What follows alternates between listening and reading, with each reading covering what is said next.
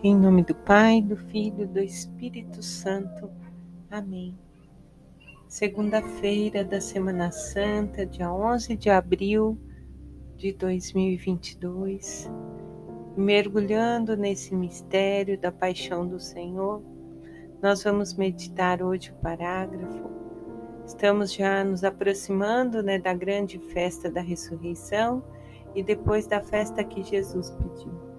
Hoje eu vou ler para vocês o parágrafo 47, quando vai nos explicar um pouquinho desse pedido do Senhor a Santa Faustina.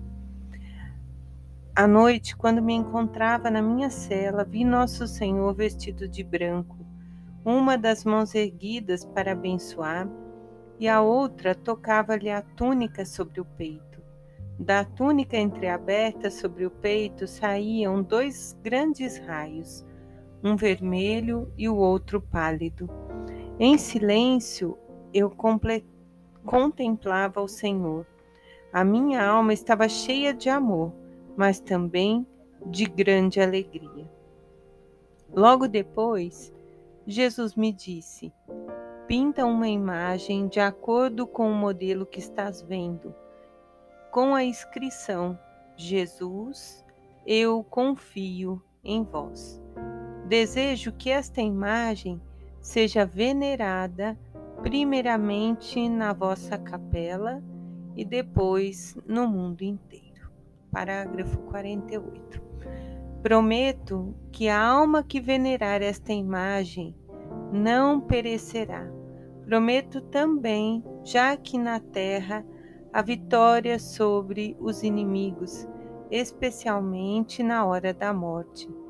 Eu mesmo a defenderei com minha própria glória. Então, nós vemos aqui nessa meditação que Santa Faustina está na cela dela quando ela tem a visão do que Jesus quer que seja pintado. E já a explicação, né? Olha, que fala uma das mãos erguidas para nos abençoar e a outra tocando a túnica sobre o peito, de onde saíam os grandes raios, vermelho e o pálido. Então Jesus fala com ela que deseja que seja feita esta imagem, né, que seja pintado este quadro com essa inscrição. Em todos os quadros de Jesus misericordioso vai estar escrito nos pés de Jesus Jesus, eu confio em vós. E aí ele pede que ele deseja que seja venerada, primeiramente lá na capela e depois no mundo inteiro. E olha o que Jesus veio nos falando, amados, que ele promete, promessa divina, que quem venerar não perecerá, já que na terra a vitória sobre os inimigos e especialmente na hora da morte. Nós sabemos que o nosso maior inimigo é a morte, que é fruto do pecado. E sendo assim, se nós nos colocamos como apóstolos da misericórdia, veneramos a imagem de Jesus nesta, neste quadro. Todas as tardes paramos ao menos para dizer: sangue e água que jorrastes do coração de Jesus como fonte de misericórdia para nós, Jesus, eu confio em vós.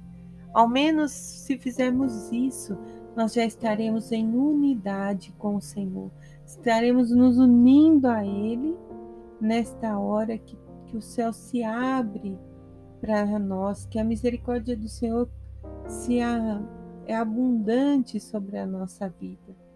Então vamos nos abrir a esse ato da misericórdia e durante essa semana nós vamos compreender um pouco mais a fundo a vontade de Jesus.